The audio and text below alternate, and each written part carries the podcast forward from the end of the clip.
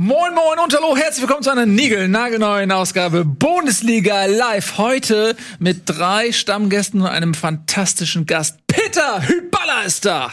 So, jetzt geht's los. Bundesliga wird präsentiert vom Football Manager 2020.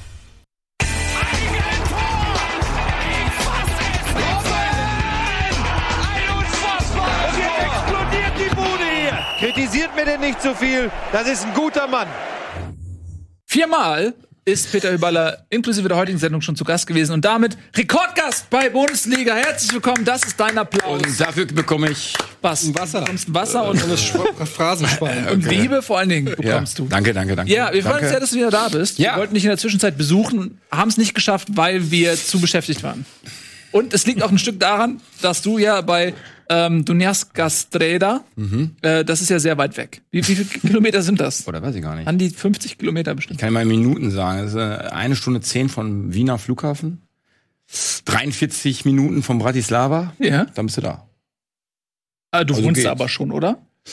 Ja, aber ich habe auch noch eine Wohnung in Bratislava. Ah, und eine noch in Leverkusen, eine noch in Holland und In Hamburg. ja, Nein. auch nicht schlecht. Ja, ich freue mich sehr, dass du da bist, ähm, obwohl du natürlich Also viel zu Fuß sind es 190 Stunden, wenn man über die Route 38 geht. Ach so, aber die ist ja gesperrt für Fußgänger. 930 Kilometer.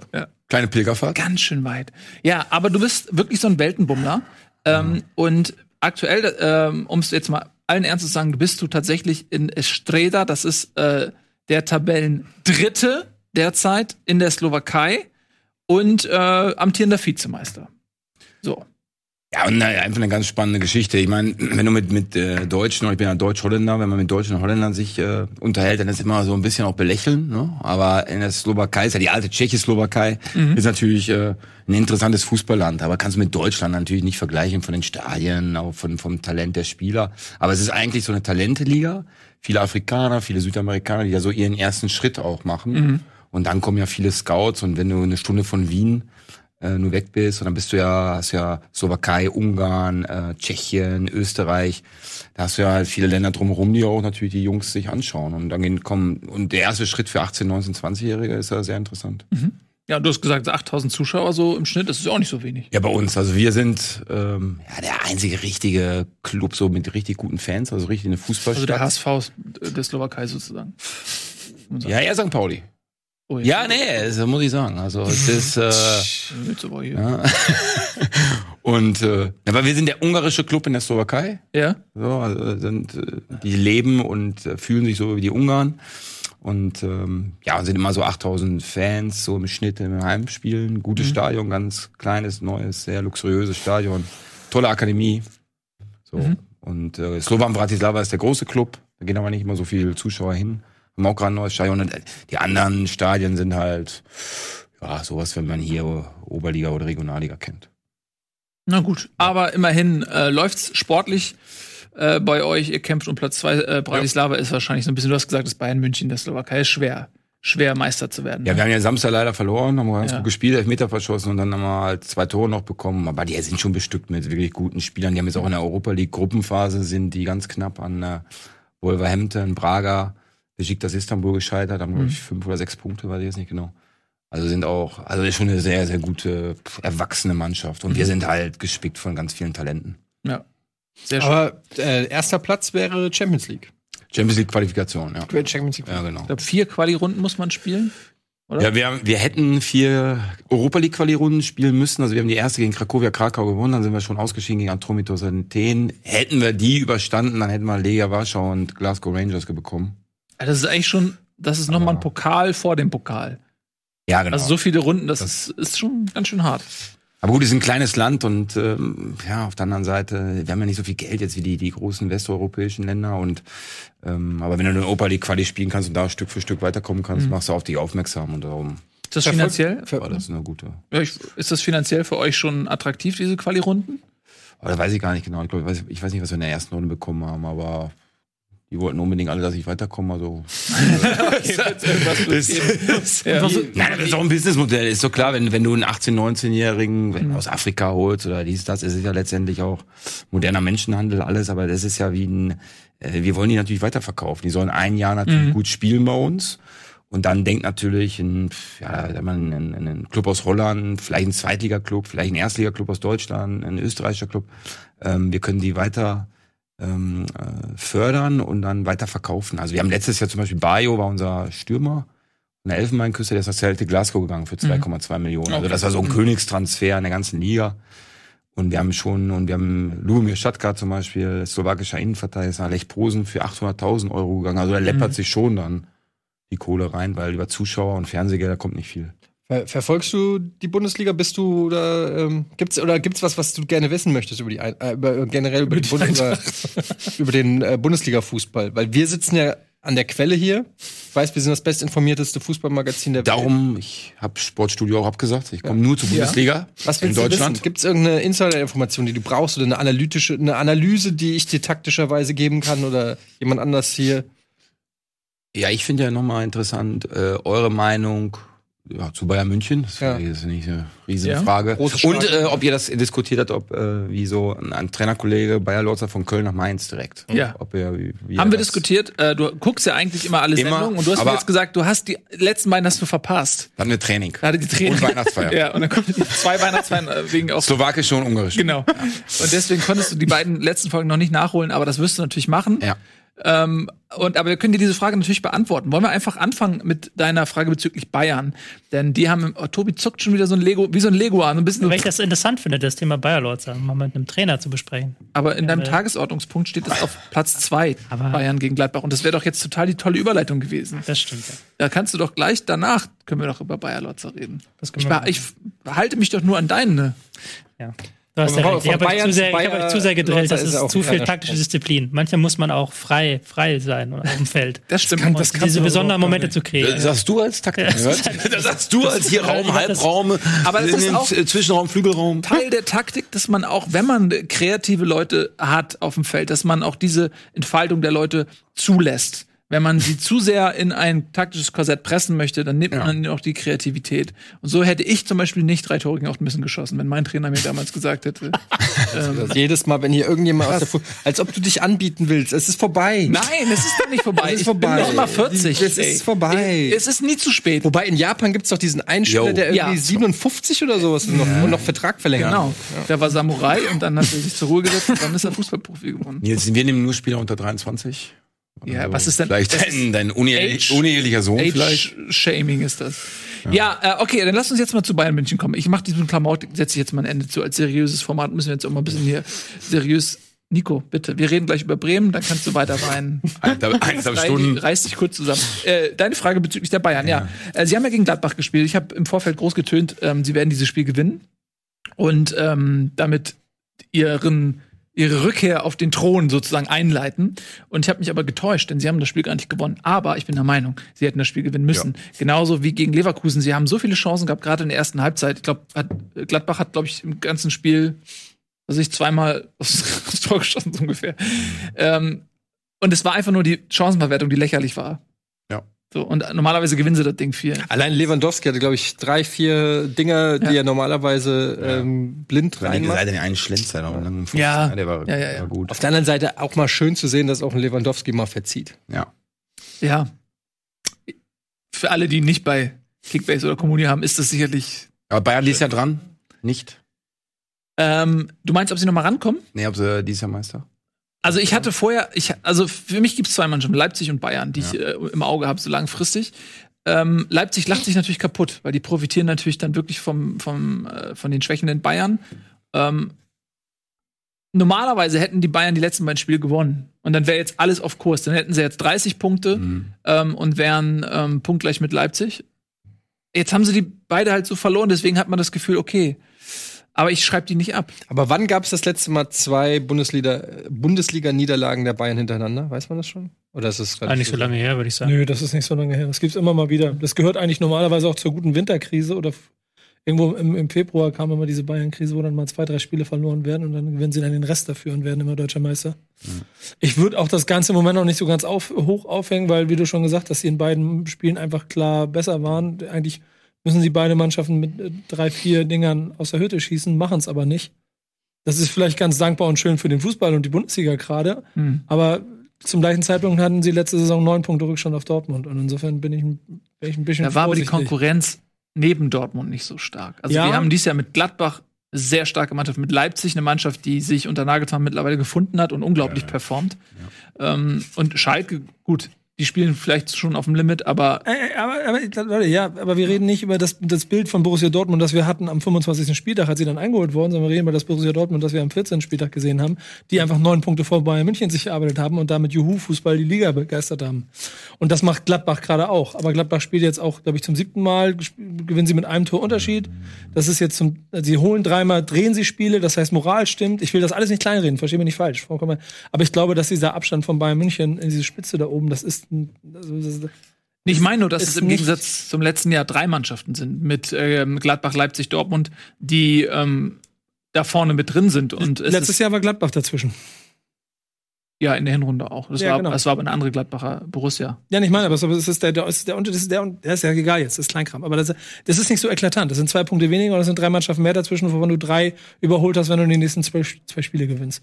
Und im Moment, Dafür, dafür müssen wir ja gegen Bremen gewinnen. ja, werden sie auch machen. Ich tippe so auf ein bummeliges, soll ich jetzt?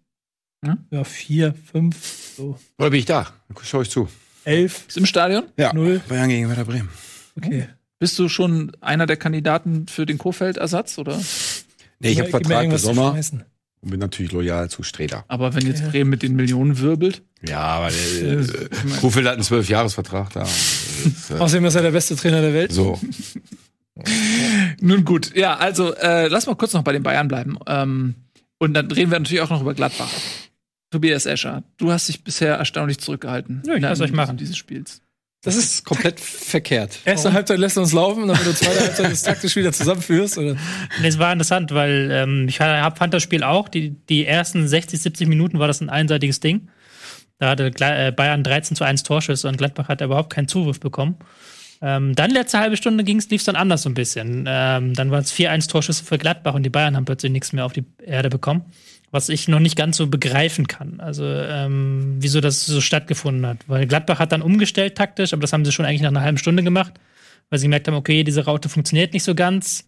Die ähm, spielen uns hinten immer aus. Sie sind mit den Achtern sind sie rausgeschoben auf die gegnerischen Ausverteidiger und das hat dann Kimmich sehr, sehr gut gemacht. Ist dann immer wieder die Räume gefunden, ist dann immer wieder ins Zentrum gedribbelt so ein bisschen. Da war dann ein schöner Freiraum und Lewandowski ist dann da in den Freiraum gestartet. Ähm, das haben sie dann völlig verloren in der zweiten Halbzeit. Das haben sie dann nicht mehr gemacht. Und ich fand es gar nicht, dass Gladbach dann so viel besser geworden ist, sondern dass die Bayern einfach irgendwann aufgehört haben, mit diesem 1 zu 0 hinterher zu gehen und hinterher zu setzen. Und ich habe auch das Gefühl, dass die ein bisschen, hatte ich auch schon gegen Leverkusen, dass in der letzten halben Stunde das nicht mehr ganz so geil ist wie in den ersten 60 Minuten. Und Und was hat er umgestellt? Von Raute auf? auf, von Raute auf 4-2-3-1, also 4-4-1-1 gegen den Ball. Und dann Thiago halt in Manndeckung genommen, was eine okaye Maßnahme war, aber war jetzt nicht so, dass sie dann plötzlich hier Also gespiegelt ein bisschen. ja, so ein bisschen gespiegelt, ja. Ich habe dann, ich hab da ein bisschen was zu gelesen und unter anderem auch kommt dann immer ganz schnell wieder der klassische Vergleich, dass du mit Goretzka und Thiago im Mittelfeld halt nicht in Situationen, wo es nicht läuft, nicht das auffangen kannst, was du früher mit Schweinsteiger und Lahm aufgefangen hast. Hm. Ähm, da sind wir wieder bei Momentum oder, oder vielleicht auch dem mal dazwischenhauen oder dem, der, der Führungsqualität von gewissen Spielern. Würdet ihr das auch unterschreiben? Ich finde den Gedanken, ich finde, also ich sage gleich noch einen Satz, Mhm. ich finde den Gedanken sogar relativ plausibel, gerade in solchen Situationen, weil das, da steht in der Mitte halt keiner, der irgendwie das mal, also das, das, das Ruder ran, an sich reißt. Der eine spielt 250 Pässe in 90 Minuten Ich und der andere will ein Tor schießen. Ja.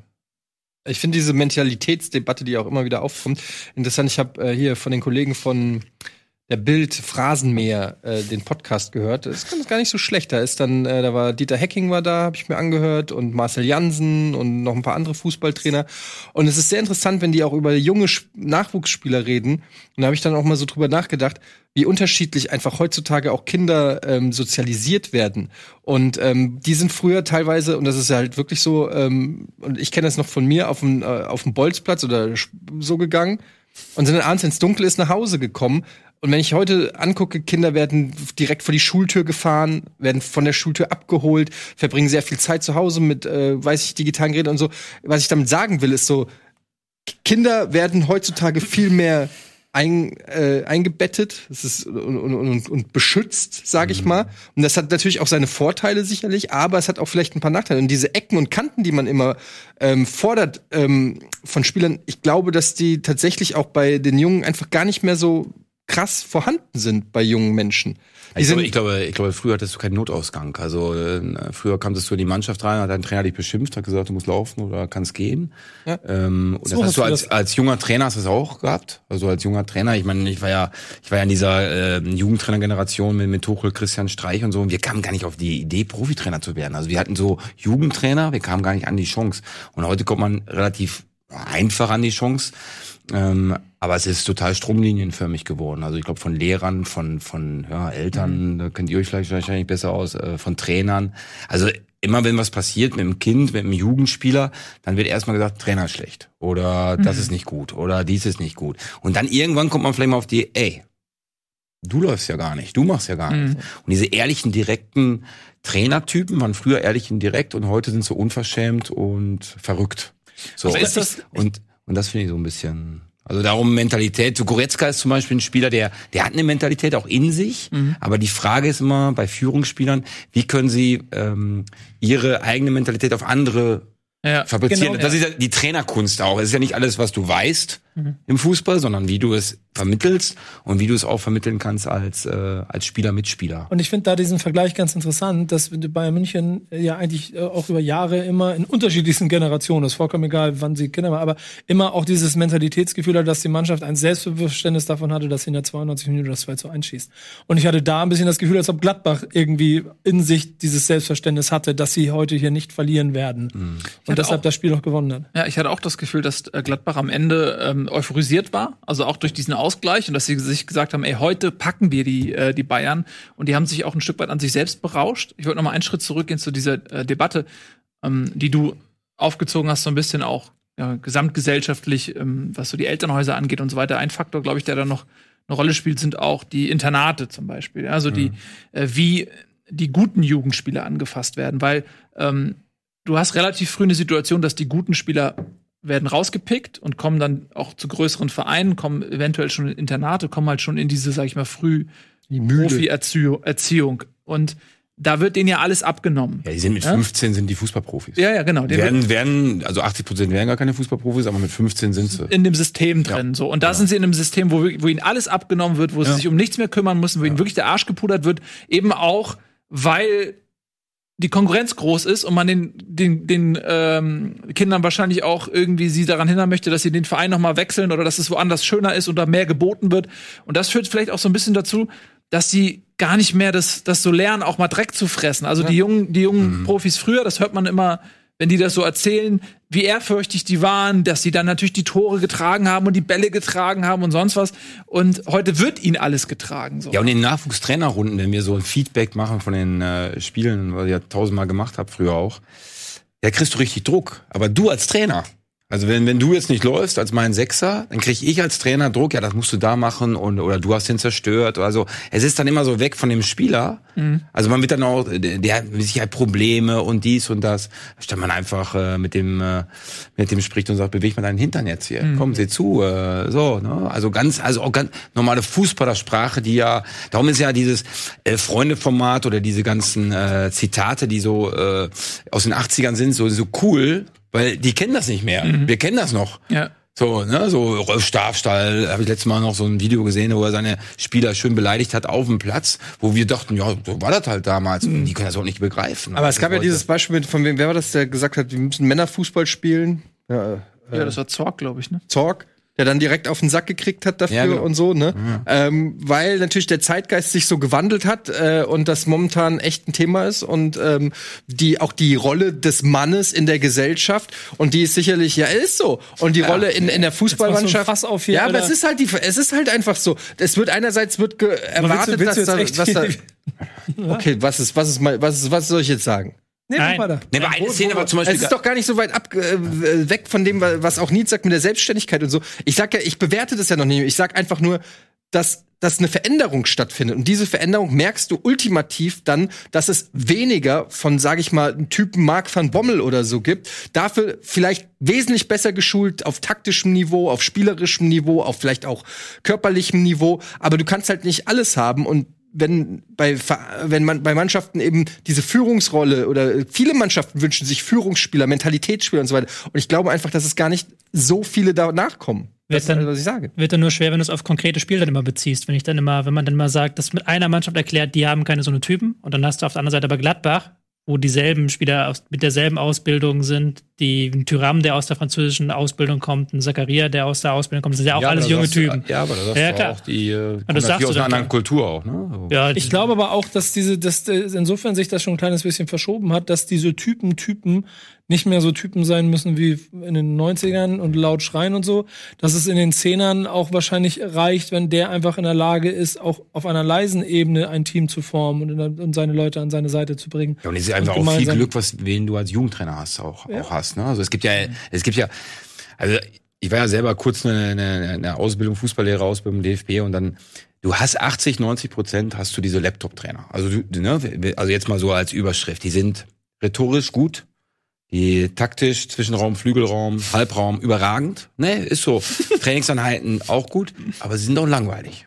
Die sind auch langweilig. Nee, und, nee, und, dann, und, dann geht's, und dann geht's aufs Feld. Und dann geht's aufs Feld. Und da muss ich sagen, da sage ich auch ganz knallhart, da kann ich jetzt auch zerstört werden. Da waren wir früher besser als Trainer. Da, war, da ging das mir zu Sache, da war die Intensität hoch. Da haben wir auch, und ich glaube, der Trainer von heute hat auch ganz viel Angst. Eine Stunde Training, Periodisierung, vielleicht verletzt sich wieder einer. Und das kriegt natürlich ein Zwölfjähriger heute mit, diese Angst auch eingetrichtert. Du hast keine Dribbler, warum keine Dribbler mehr? Weil Dribbeln ist auch, da musst du Mut haben, da musst du ein geiler Typ sein, da kannst du dich verletzen, da kannst du den Ball verlieren, da musst du, da musst du das machen. Passen, gebe ich dir immer die Verantwortung, ah, du passt ja zu mir und so weiter. Ist ja auch so ein bisschen psychologisch. Und das, ähm, und das ist einfach zu wenig. Also früher hatten wir viel zu viele Ex-Profis als Trainer, Ja. die vielleicht inhaltlich und fachlich nicht so stark waren. Heute haben wir ne, viele, viele Laptop-Trainer, die inhaltlich äh, analytisch sehr, sehr gut sind. Aber das sind die, die sind halt langweilig. Da mal ansetzend in dem, was du gerade sagst, ist vielleicht dieses Modell, was bei Hertha ähm, gerade gefahren wird, dass du jemanden hast, der, wir wissen es alle spätestens seit den sehr intimen Einblicken ähm, in das Sommermärchen, damals durch diesen Film, der dieses Motivieren, diese Kabinenansprache, der das unglaublich gut macht. Aber der Klinsmann ist auch ein Typ, der immer wusste, er holt sich jemanden, der die K Kategorie Laptop-Trainer Ja, erfüllt, an die Seite. Das war damals Yogi Löw, ähm, heute ist es Nuri. Ähm, ist das vielleicht so ein Modell, was auch Zukunft machen kann?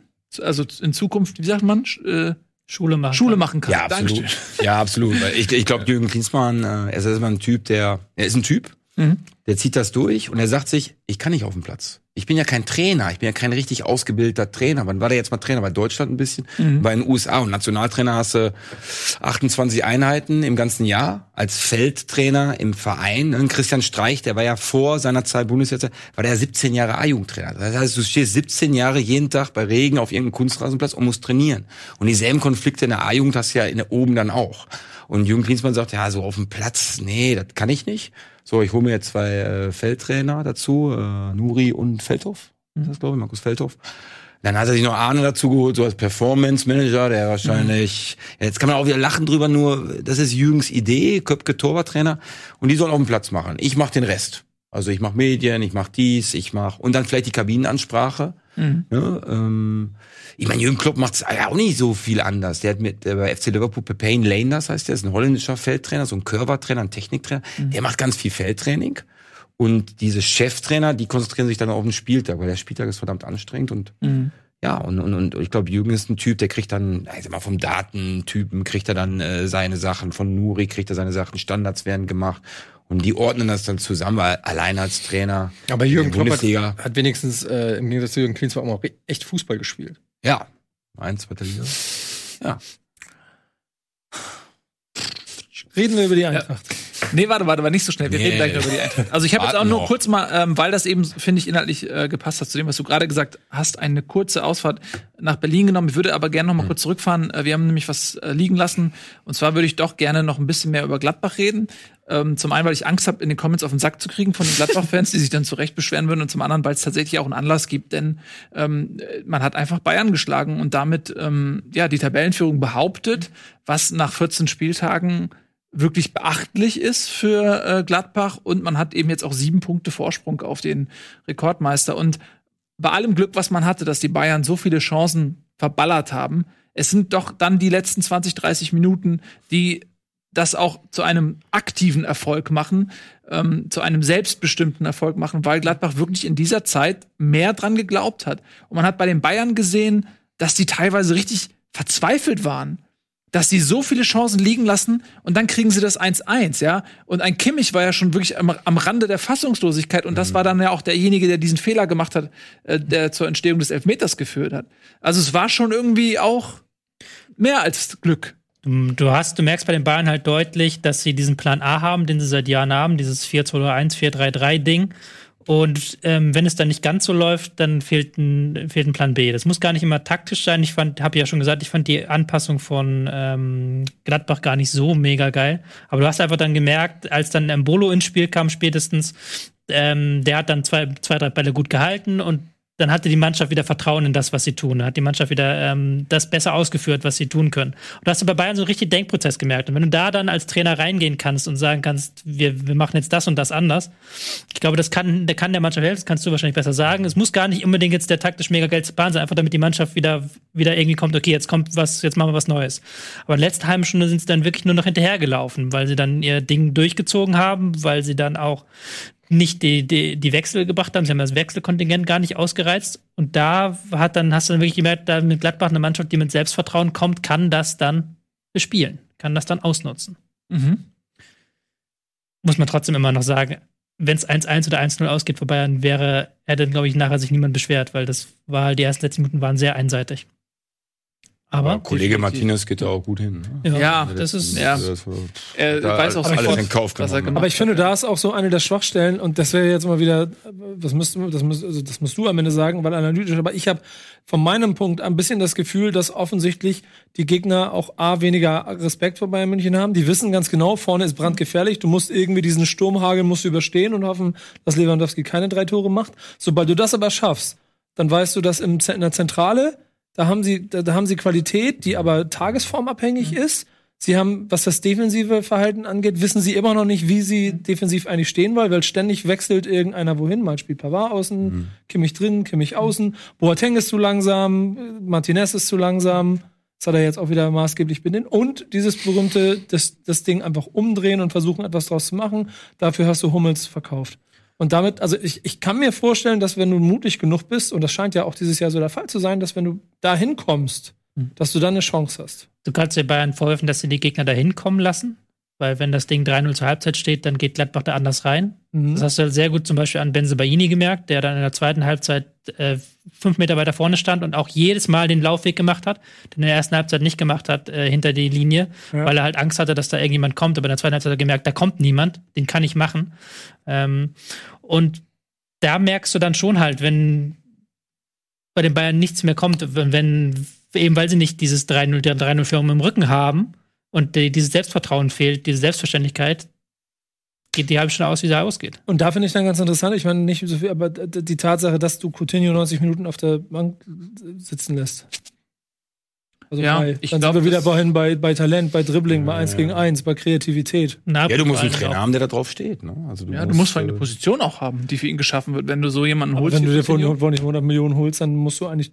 Naja, aber die haben Aber ja die letzte Viertelstunde will ich immer noch einen Dribbler bringen. Der kann immer noch, dann werden alle müde ein bisschen. Du kannst, Ja, immer, du kannst ja. immer mal den Haken machen. Ne? aber das und ist so ein nutzen den dritten bisschen, Wechsel nicht, Entschuldigung. Mhm. Die nutzen den dritten Wechsel nicht aus und ich verstehe nicht warum. ja, also ich, das Coutinho-Ding, er scheint wirklich so ein zweiter Chames zu werden, aber er ist hat auch nicht die Situation, dass er auf seiner Position spielt, sondern man merkt richtig, die gibt es nicht. Dann wird er immer auf links außen, was seine Sekundärposition äh, ist, aber da ist er nachweislich nicht so gut wie auf, auf, auf der 10 oder hinter den Spitzen. Und dann wird er da ab und zu mal raufgesetzt, reinrotiert. Man hat teilweise wirklich das Gefühl, das ist eher so eine so, ein- so ein Gefallen oder irgendwie so ein, so, ein, so ein- so ein psychologisches Ding, dass er mal wieder reingeschmissen wird, aber er ist meilenweit davon entfernt, Stamm zu spielen. Und das ist eine Situation, die ich auch bei den Bayern nicht so verstehe. Also letztes Jahr, es hat davor mit Rames schon nicht geklappt, jetzt holst du dir wieder so einen Zehner, hast aber eigentlich gar keinen Platz im System für ihn. Und jetzt ist ein Müller, der schon wieder nach dem Trainerwechsel quasi Stamm spielt, in jedem Spiel, wo es zählt, äh, von Anfang an spielt. Wär, da werde ich auch nicht so richtig schlau draus. Also ich glaube, das Coutinho-Kapitel wird am Ende der Saison abgeschlossen sein, weil die werden nicht über 100 Millionen für den bezahlen, nach dem, was er bislang gerissen hat. Und wenn du das für dich schon mal beschlossen hast, dann wird natürlich auch die Motivation, ihn regelmäßig einzusetzen, dementsprechend geringer. Muss aber auch dazu sein, dass Müller momentan wirklich gut spielt. Also du musst ja immer gucken, gegen wen spielst du eigentlich. Ja. Und Müller ist momentan sehr gut in Form. Coman kannst du auch nicht unbedingt rausnehmen, dann wird schon eng mit dem Ding. Und wenn du jetzt gegen Gladbach in das Topspiel gehst, gehst du halt eher mit einer defensiveren Ausstellung vielleicht rein, dass du halt Tolisso und Goretzka da spielen lässt. Den wird es wahrscheinlich noch anders kommen, wenn du jetzt gegen zum Beispiel einen Abstiegskandidaten, muss man leider so sagen, wie Werder Bremen am Wochenende spielst. Dann wird man Coutinho eher sehen. Aber finde ich gut, dass wir nochmal über Gladbach gesprochen haben. Ja. Freut das. Also jetzt hast du den Shitstorm der Gladbach-Fans auf jeden Fall ab. Ja, ich kann es nur in den Raum schmeißen, ich kann ich kann es ich kann's nur anbieten. Embolo Ähm, ist krass, ne? Bitte? Embolo ist krass. Ich finde, Embolo. Embolo ist ähm, ein Transfer, den, aber den habe ich, ich hatte den ja auch direkt am Anfang in meiner Kickbase-Sache. das war so, der war ja schon auf Schalke so ein Versprechen, das sich auch aufgrund von Verletzungen nie so richtig äh, ähm, ja, erfüllt hat, aber ich finde, es ist ein richtig guter Schachzug von Gladbach gewesen, den zu holen. Ja, wir haben gar nicht so viel gezahlt für den. Wie viel haben die gezahlt? 15, 10, 12? Also jeden Fall haben es, glaube ich, Schalke hat ihn mit Verlust Sie haben verkauft. ihn auf jeden Fall, und Schalke hat ihn, glaube ich, für 20 oder 22 30, geholt. glaube ich. War das nicht sogar 30 oder? Sicher? Da So gucken wir viel? mal Also der war richtig, richtig teuer. Oder waren es 22? Aber, Aber es ist auf jeden Fall, natürlich kann ich auch verstehen, dass Vereine, äh, andere Vereine den nicht gekauft haben, weil der sehr verletzungsanfällig ist und der fehlt ja auch fast jedes zweite oder dritte Spiel. Aber das ist ein Spieler, wenn man den auf ein Top-Niveau bringt, ähm, der den Unterschied machen kann, äh, einfach weil der so viel mitbringt. Also angeblich wird 26,5 gekommen und für 10 Millionen dann. Ja, für 10 Millionen, ey. Also das ist schon, äh, für Weiß 10 man ja Millionen hat die alles Dominik stimmt. Kor gekauft. Ey. Tja, Nichts gegen Dominik Kor, aber also. so viel Geld. Aber das Geile ist ja, ähm, was sind 26 Millionen? Wenn du heutzutage als Fußballclub eine Fernsehsendung machst zum Beispiel, dann hast du die Ablöse für Embolo wieder rein. Wollt, habt ihr Bock, wollen wir uns einen Oder einmal China-Reise. Oder was? Nicht nach China. Eine, mal, ja, aber wir haben mit. China-Reise ist jetzt schwierig, aber das dafür mit der Werbung wir, würde uns wir leichter Werbung fallen. machen. Wir machen jetzt, verdienen jetzt 26,5 Millionen Euro mit ein bisschen Werbung, dann kaufen wir uns Bredel Embolo bis gleich.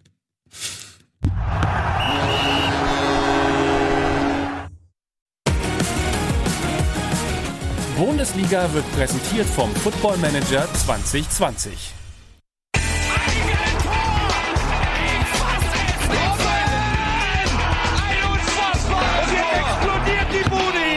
Kritisiert mir denn nicht zu viel. Das ist ein guter Mann. Herzlich willkommen zurück, ihr Lieben, zur Bundesliga Live. Peter Hüballer heute am Start. Das vierte Mal Rekord-Nationalgast bei Bundesliga. Freuen uns sehr, dass du da bist. Gerade haben wir schon äh, ausgiebig über Gladbach gesprochen, noch ein bisschen über ihren Gegner, die Bayern. Äh, jetzt wollen wir mal ein bisschen ähm, dahin zurückfahren, wo wir gerade schon waren, nämlich nach Berlin und auch nach Köln. Denn wir reden jetzt mal über die Trainereffekte. Beide haben ja ihre Trainer getauscht. Im Prinzip könnte man Mainz sogar auch noch mit reinnehmen und einfach mal bei allen dreien gucken, was der Trainerwechsel denn gebracht hat. Äh, fragen wir doch einfach mal Trainereffekt ja oder nein. Fangen wir mal an mit dem Verein, bei dem das nicht so eindeutig zu beantworten ist, nämlich Berlin. Gibt es da einen Trainereffekt? Team ja. Du hast doch bestimmt gesehen, das Spiel. Ja, also, naja, ich muss erstmal sagen, Kl- Klinsmann, ich, ich bin so hin und her gerissen. Ah, Irgendwie mag ich den, ich habe Sympathien für ihn, aber ich bin noch nicht wirklich davon überzeugt, dass er auch wirklich ein guter Trainer ist. Aber da, das ist natürlich auch schwer aus der Entfernung anzumachen. Er ist aber ohne Scheiß, er ist ein bisschen strange. ich habe also wirklich, die haben die Kameras ständig auf ihn gehalten beim Spiel gegen die Eintracht und du hast dann halt wirklich auch gesehen, ähm, die haben 2-0 geführt, darf man nicht vergessen, ja, und es dann wären wichtige drei Punkte für Hertha gewesen. Und er hat aber die ganze Zeit, der hat so, als ob der wirklich was geraucht hat, die ganze Zeit so, so irgendwie, na ja, ist er- also wirklich, da war, da war wenig böse Emotion. Und so ist er, glaube ich, auch. Der ist wirklich dieser Typ, der immer das Positive sieht, das Glas ist immer halt voll. Ja, aber wenn er, wenn er verloren hat, letztes Mal hat er gegen Dortmund verloren, jetzt ist er unentschieden. Äh, wenn er vom Platz äh, läuft, dann ist er aber nicht mehr mit. Ja, wir erinnern uns alle an damals äh, die, die äh, Box, die er da kaputt getreten hat. Aktiv, äh, Tonne oder was ja, ist das? als er da, aktiv oder was ist damals? ja, irgendwas sowas, Ghetto Raid oder ja. Drink. Also, aktiv macht, macht aktiv gibt's gar nicht mehr. Aktiv macht aggressiv. Ja, aktiv macht aggressiv. Ja, Ja. Nach, nach der Tonne ist das. Das war eine Batterie. Das war eine Batterie, glaube ich. Hä? Das war eine Batterie. Es war es doch eine Batterie. Irgendwas hat er Batterie war reingetreten. das, Batterie, ja. Aber da hat man gesehen, da ist Emotion. Batterie. Aber ich Ja, glaube, dass diese. Zeit in Amerika irgendwie da in Kalifornien, Joshua Tree, irgendwie da in der Nähe, Wüste, ein bisschen Death Also ich habe mit Jürgen und letztes. Jahr ein paar Mal telefoniert. Der hat, äh, der hat ein Vorwort geschrieben für mein letztes Trainingsbuch, wie du Mhm. weißt.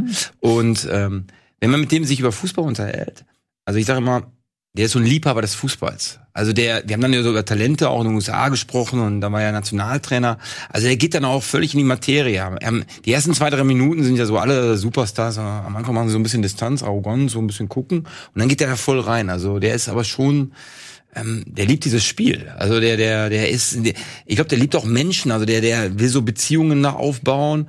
Ähm, ich glaube nicht, dass der so jeden Tag so richtig Bock aufs Feld hat. Das, das, Das hast du ja so, schon so gesagt. Nee, das, das glaube ich nicht. So, aber so dieses ganze drumherum und immer.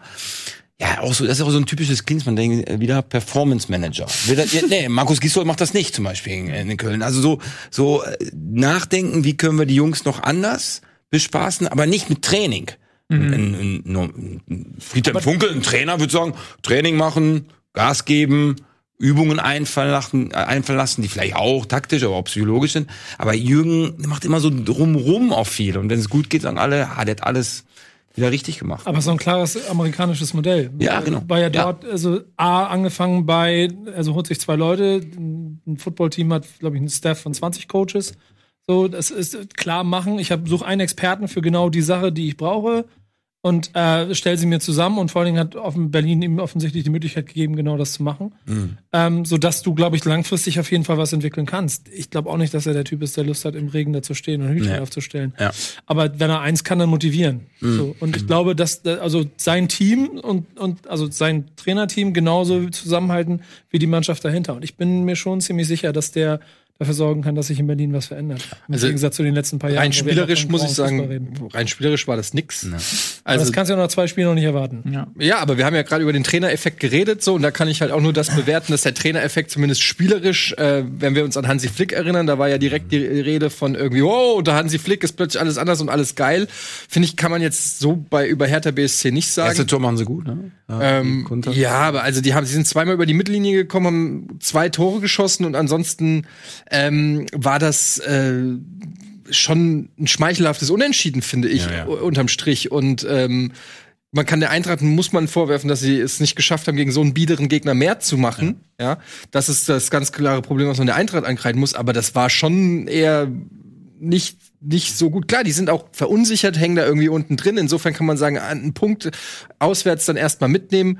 Aber, aber Der- das der- war jetzt nicht, wenn wir beim Stichwort Trainereffekt sind, aus der Perspektive würde ich jetzt nicht sagen, dass der komplett gezündet hat. Und jetzt haben sie gegen Freiburg zu Hause, da müssen sie eigentlich jetzt einen Dreier holen, weil danach geht's dann äh, gegen äh, Gladbach und Leverkusen. Also, und dann Ja. ist auch schon die Halbzeit rum. Ich meine, Charisma und Autorität bringen dich ja immer nur so weit. Wenn deine Inhalte nichts bringen, dann ist es auch egal, wie viel Charisma du hast. Ja, aber er will ja die Inhalte über einen anderen Trainer. Ja, genau, das, ist, das ist ja die, das ist dann die Frage, die ich mir stelle, weil bei Nuri war es ja auch so, der hat in Bremen zuerst sehr gut funktioniert, dann in der zweiten Saison nicht mehr, in Ingolstadt gar nicht funktioniert. Und das ist jetzt schon wieder so ein sehr passives Ding, also sehr ein passives Gerüst. Die haben ja in der zweiten Halbzeit hat es eigentlich nur in eine Richtung und der Hertha stand da ganz weit hinten drin, hatte eine Passgenauigkeit von unter 60 Prozent. Das war halt nicht schön anzusehen. Und das ist dann so eine, wenn du halt größere Ansprüche hast, ist das erst recht nichts, aber auch für Abschiedskampf wird das schwierig mit dieser, du musst halt schon irgendwie eine Spielidee drin haben. Das habe ich momentan noch nicht so das Gefühl. Und das ist natürlich klar, zwei Wochen ist ein bisschen wenig, aber da bin ich sehr gespannt, äh, wie, in welche Richtung äh, das geht. Ja. Ist auf jeden Fall eine spektakuläre ähm, Variante, was in jedem Fall funktioniert hat. Man spricht wieder über die Hertha. Ja. Ja, sie ist in den Medien, das fing direkt an äh, mit dieser Selfie-Geschichte und so weiter. Und ich glaube, das ist ja auch das, was die vorhaben in Berlin, den Verein sexy zu machen und ihn in die Schlagzeilen zu bringen. Und da muss man ehrlich sagen, ja, da ist dieser Klinsmann-Move eine smarte Idee gewesen. Ob das sportlich am Ende funktioniert, ist, steht auf einem anderen Blatt. Aber in jedem Fall ähm, spricht man wieder drüber. So, wir sprechen jetzt über den nächsten äh, Verein, der den Trainer gewechselt hat, und das ist der erste FC Köln. Und zwar hat man Bayer Lotzer ausgetauscht gegen Gisdol, der auch nach längerer Abstinenz mal wieder einen Erstligajob bekommen hat. Und das hat bisher also gar nicht funktioniert. Wo ist denn da jetzt der Unterschied? Der Unterschied zu Bayer Lotzer. Oder zu. Zum einen Köln Also- intern, zum anderen aber auch der Unterschied Ja. zwischen äh, zu jetzt Berlin und Mainz, die auch den Trainer gewechselt haben. Also keine großen Unterschiede, würde ich jetzt sagen. Wenn wir gerade, wenn ich gerade bei Hertha gesagt habe, die waren zu passiv, äh, Köln war ja noch schlimmer eigentlich.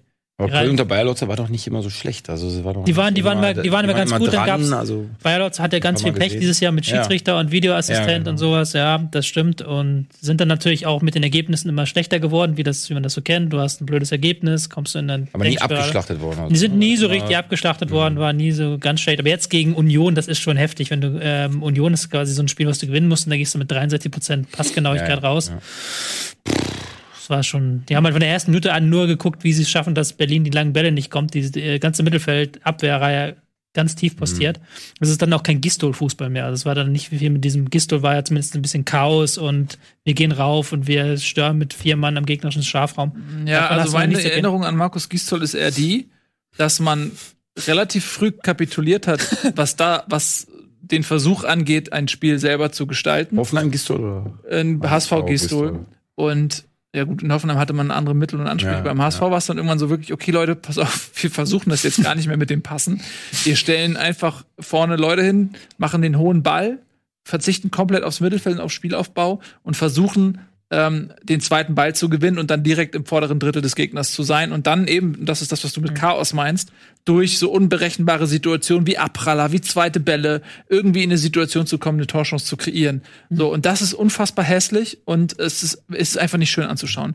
Und wenn das jetzt der Plan ist, den Köln hat, Vielleicht kann der funktionieren, weil man da vorne mit äh, Terodde, Modeste und Cordoba Stürmer hat, die das theoretisch können. Also weil die auch die Größe haben, Bälle zu behaupten, ähm, die Körpergröße und auch die Fähigkeit. Du brauchst mal Aber viel Schnelligkeit. Du ne? brauchst dann, du musst dann, ja, du musst dann so ein, so ein wie heißt der, Esibue, Isibue, ja. der so mega schnell auch ist, so vielleicht, wenn du jemanden hast, der dann, wo er nachrückt und du kannst ihn dann irgendwie ähm, was auf ihn ablegen oder so weiter, aber Aber das ist, das ist ja auch so ein Zeichen. Das Ehesibue hat ja unter Bayer Lotzer meist Außenverteidiger gespielt, ist er das auch gelernt. Und Er hat ja auch eine unfassbaren Vorwärtstragen, ist dann natürlich ein bisschen hinten defensiv okay.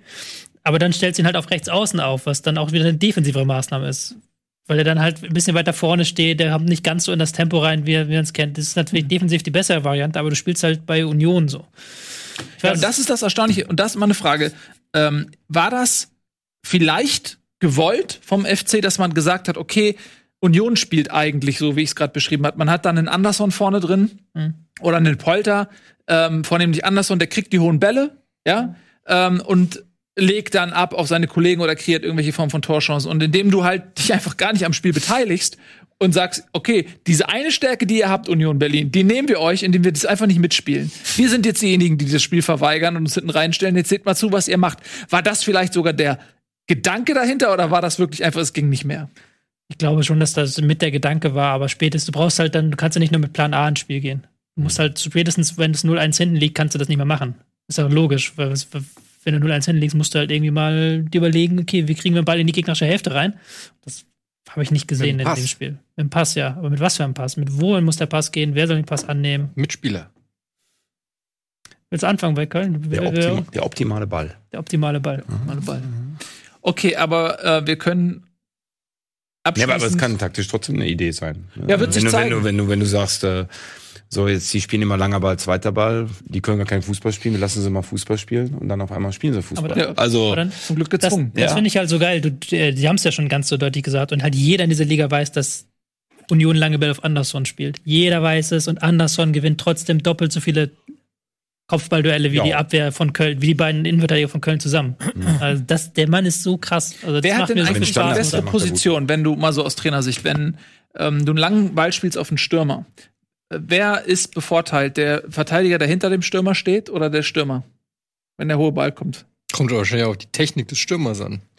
Also eigentlich sagst du immer den Verteidiger, weil der Verteidiger in den Ball reinläuft, nach vorne. Dem Ball entgegenläuft Und, genau, auch, und ja. der, der, der, der Stürmer muss eigentlich nach hinten laufen, kommt viel aus dem Stand, aber der hat da- dann seinen Körper natürlich davor. Also, pff, aber es kommt halt auf den jeweiligen Sp- Spieler drauf an. Und der zweite Ball, der ist ja interessant beim langen Ball. Also der lange Ball, der Stürmer muss ja nicht gewinnen. Also Anderson muss ja nicht immer den Ball gewinnen. Aber der Spieler, der dahinter, der den, den zweiten Ball kä- kämpft, der muss den Ball gewinnen. Also manchmal sagst du ja auch, Verteidiger, köpfe uns ruhig an und dann spielen wir aus der Situation Fußball. Weil du sagst auch, auch in der Jugendabteilung sehe ich das immer mehr, da ist nicht mehr viel mit Spielaufbau und so, sondern es ist einfach viel Mittelfeld Gegenpressing gehampelt. Und dann ist der, ist der Ball schon mal vorne. Ja. Und jetzt auch wieder, wie viele Tore sind durch Standards gefallen? Weil nachher wird man wird wieder einer weggeflext im, im, im vorderen Drittel. Und ähm, ja, es ist auf jeden Fall eine Idee, langer Ballzeit. Aber ich glaube aber, dass viele Trainer das gar nicht so viel trainieren im Training, weil das ist natürlich total langweilig. Ne? Also, also ich glaube schon, dass viele deutsche Trainer viel Pass trainieren. Kannst du mal gutes Training machen und dann im Spiel langer Ball, zweiter Ball. Also ich glaube nicht, dass so viele. Also ich sehe ganz viele Trainingseinheiten und da wird eigentlich normal gut Fußballtraining gemacht. Aber wie müsste man es denn trainieren? Ja, langer Ball, zweiter Ball. Also du machst eine Spielform 6 gegen 6 und äh, sagst, der erste Spiel gar nicht angespielt, sondern Torwart sofort. Langer Ball, zweiter Ball und dann versuchen, den zweiten, dritten Ball zu erkämpfen. Und daraus dann vielleicht, äh, du hast einen freien Ball, sofort aufs Tor schießen, einen tiefen Laufweg zu machen, ähm, nochmal auf dem Flügel zu spielen, sofort den, den Halbcrossball nach innen zu spielen. Also diese Sachen. Aber eigentlich hat, hätte Köln ja genauso dafür die Spieler, oder? Wer nimmt den zweiten Ball? Was da fehlt die. Was Gentner und Andrich, die also auch schon so Tiere sind, was Spiel um den zweiten Ball angeht. Bei Köln hast du Vertreter Höger. Ist jetzt von der Körperlichkeit her eine andere Nummer gehabt. die Ähm, denken mehr als Sechser. ja, ja, ja, haben noch tiefer gestanden. Cordoba vorne ist auch nicht der Mann, den du unbedingt in die Situation bringst. Tirode, okay. Hat mich nicht ganz verstanden, warum der jetzt so ein bisschen tiefer gespielt hat als Cordoba an dem Spiel. Aber wenn du jetzt Trainer Köln bist, du würdest die ja so Fußball spielen lassen dann, ja. Glaubst du? Weiß nicht, die haben halt keine Abwehrspieler dafür, das ist das Hauptproblem. Die, haben, die sind ein bisschen ein komischer Kader, aber ich, grundsätzlich könntest du halt mit Skiri, Vertreter im Mittelfeld schon was anfangen, fußballerisch, finde ich. Und du hast Schaub, der keine Rolle spielt momentan, den ich für so ein Riesentalent halte, den du in den Halbraum bekommen müsstest. Du kannst ja auch noch mit Drexler spielen. Und dann hast du mit Schindler einen Mann, den du dann auf dem gegenüberliegenden Flügel in den Strafraum diagonal schicken kannst. Da kannst du, glaube ich, schon mehr machen. Bayer hat es auch versucht. Also es ist nicht so, dass sie, Nee, nee. dass sie nur Mist spielen diese Saison. Ähm, wie- Ja, ich glaube, was Köln erwarten wird, wenn sie noch Erfolg haben sollten und sich da rausziehen, wird's aber hässlich werden. Also ich glaube, alle Köln-Fans, macht euch keine Illusion, schönen Fußball wird's nicht mehr geben von eurer Seite. Selbst wenn ihr mit Ach und Krach ähm, die Klasse haltet, es wird quälend werden für euch. Und ich hoffe das Beste für Köln. Ich habe da äh, längere Zeit gelebt, Etienne auch, und wir waren häufiger im Stadion. Es ist schon eine fußballverrückte Stadt, Ja, das ja, ist echt super. sympathisch. Also ich gönne denen auf jeden Fall den Klassenhalt. Aber es wird schwer. Ich bin auch Mehr ein als bisschen. Bremen? Bremen steigt ja eh nicht Ja, ab. bist aber die Also- Kirche im Dorf. Also, Köln ist ja ein grundsolider Verein. Mit einem guten Trainer. Wo, wo, hast du, wo hast du gelebt in Köln? Im Stadtteil? ähm, kennst du Zülpicher Platz? Ja. ja, so da ein bisschen da. Oh, schön. Mittendrin. Ja, ja, mittendrin. Oh. Ja. Cartier Lateng. Ja, Bahnhof Süd, die, das war meine Hut. Genau. Ähm, kommen wir zum letzten verbleibenden ähm, Trainerwechsel. Also Hansi Flick könnten wir eigentlich auch noch dazu zählen, aber wir wollen es jetzt auch nicht auf die Spitze treiben. Wir bleiben so ein bisschen bei den Ich Abstiegskandidaten. schon schnaufen. Mainz 05. Aber interessant war mit Hansi Flick da, äh, Bankettrede, 6-0 gewonnen gegen Belgrad. Wo Karl-Heinz Rummenigge so über den Klee lobt. Mhm. Und dann, Zack. Verloren, ne? Ja. Ja, es ist, ähm, keine Ahnung, was die Bayern mit ihrer. Aber das ist auch immer diese Krux an so Interimstrainern, ne? Das ist so, ähm, wenn man noch nicht sagt, wir wissen noch nicht, oder man sagt nicht offiziell, der macht es so lang und dann ist er plötzlich so ein bisschen erfolgreich, dann kannst du ihn eigentlich nicht absägen. Die Mannschaft findet ihn gut, alle finden ihn gut. Und dann kommt wieder so eine Schwächephase und dann wird schon wieder das ganze System gerät schon wieder ins Wanken. Aber jetzt sind wir schon wieder bei den Bayern. Aber das ist halt echt oft zu beobachten bei so Interimstrainern. Wir wollten über Mainz 05 sprechen. Bayer Lotzer. Bayer Lorzer, der ähm, Köln verlassen hat und jetzt in Mainz sein Glück finden möchte. Das hat im ersten Spiel sehr gut funktioniert. Das war ein sehr beeindruckendes Spiel, muss man sagen. Äh, jetzt gegen Augsburg war das anders. Frankfurt, ne? Bitte? Das war gegen Frankfurt das Spiel. Ja, das 2 zu 1, das sie gewonnen haben. Ja, aber das war ja auch nicht beeindruckend. Also, Ja, gegen den Nee, Champions das erste hat er 5-1 in Hoffenheim. Entschuldigung, genau, das war das, Das war's. Beeindruckende. Das und aber auch Ja, ja. diesem beeindruckenden 5 zu 1 in Hoffenheim, was rauschartig war, ähm, Seemann. mit zehn Mann, äh, dem folgte zumindest noch mal ein Sieg ähm, im kleinen Derby da äh, gegen äh, Frankfurt und äh, jetzt so ein bisschen auf den Boden der Tatsachen zurück. Man hat zwar 1 geführt in Mainz, aber holla, die Waldfee war das glücklich. Diese Chance von Marco Richter, Jo. Kommt in jeden Jahresrückblick, ja, ja. der aus fünf Metern das leere Tor, es war eine 3 gegen 0 Situation und der trifft das leere Tor. Der hat das 1-1 auch gemacht und hat auch nicht gejubelt. Nee, der hat war- er war immer noch perplex. Ich, äh, Ja. Lass uns einfach lieber Der, gewinnen. der, der, hatte dann. noch, der hatte noch zwei, eine zweite Riesenchance. Ich hatte nämlich Ruben Vargas bei Kickbase. Ruben Vargas hat zweimal Pfosten Latte getroffen und hat halt zwei Chancen für Marco Richter aufgelegt, die er beide hätte reinmachen können. Das hat mich ein bisschen wahnsinnig gemacht. Schon. Ja. Also, mh. Genau, aber ähm, fangen wir mal an, tatsächlich das aus Mainzer Sicht so zu beleuchten. Ist das jetzt so der erste Hurra-Moment, der quasi abgeklungen ist nach den beiden Siegen? Ist man so ein bisschen auf dem Boden der Tatsachen zurück nach dem Spiel? Weil es ist ja nicht nur die Niederlage, es ist ja auch durchaus die Deutlichkeit. Nicht im Ergebnis, aber, aber in der, der ersten. Halbzeit zumindest, der ersten Halbzeit. In der zweiten Halbzeit sah es dann besser aus, meiner Meinung nach. Ähm, als ich finde ja, dass diese Fünferkette ganz gut passt zu Mainz, die Bayer Lotzer da installiert hat in den ersten Spielen. Das hatte ich ja schon gesagt, die letzten Wochen. Ich finde, die hatten dann, waren ein bisschen überwältigt von der Wucht, die Augsburg in den ersten Minuten ausgestrahlt hat. In der zweiten Halbzeit haben sie es dann ein bisschen abgefangen mit so einer Umstellung auf eine Viererkette. Aber ich fand auch das war okay. Also die erste Halbzeit, wenn man jetzt die erste Halbzeit so ein bisschen ausblendet, war es jetzt nicht so, dass die sich haben abschlachten lassen. Andererseits war es jetzt auch in den ersten Spielen nicht so, dass sie gegen Frankfurt war es ja auch ein bisschen Glück dabei. Gegen Hoffenheim dieses 5-1 war auch ein Freak-Ergebnis. Da bin ich gespannt, wie, das, wie die das nach der Winterpause vor allen Dingen weiter angehen. Ich fand sie in Frankfurt übrigens nach der ähm, roten Karte, da haben sie richtig aufgedreht. Also da haben sie auch viele, viele Chancen gehabt. Es war jetzt nicht ganz so rauschhaft wie ähm, gegen Hoffenheim, aber also ich fand da, Wir waren gegen zehn Leute, ne? ja, ja, aber gut, aber die, auf der anderen 45 Seite hat Minuten Hoffenheim auch gegen zehn Leute, nämlich aus Mainz gespielt und es war andersrum. Ähm, und nur weil du äh, zu 11 gegen 10 stehst, heißt es ja nicht, dass du dann auch das Spiel so dominant gestalten kannst. Das gibt's ja auch immer noch einen Gegner. Und ich fand aber, dass sie das sehr gut gemacht Ich haben. weiß immer noch nicht, wie ich Bayer Lotze einschätzen soll, ob der so ein typischer RB-Trainer ist mit Pressing, Gegenpressing, wie, wie du es gerade beschrieben hast, aber ich habe das nicht so das Gefühl. Also so hatte ich ihn in Regensburg wahrgenommen zumindest und das hatte ich in Köln jetzt nicht so das Gefühl und jetzt auch noch nicht so in Mainz. Da wird auch relativ viel probiert und auch vielleicht ein bisschen spielerisch was probiert. Achim war ja vorher Jugendtrainer in, äh, bei Kräuter Fürth. Daher kennen Ruben Schröder und er sicher auch. Und dass er ihn dann holt, auch wenn das jetzt nach Köln direkt neun Tage später war oder eine Woche später war. Erstmal ist wichtig, dass Manager und Trainer immer gut können. Das ist immer ganz wichtig, weil du musst für den einen durchs Feuer gehen und für den anderen auch.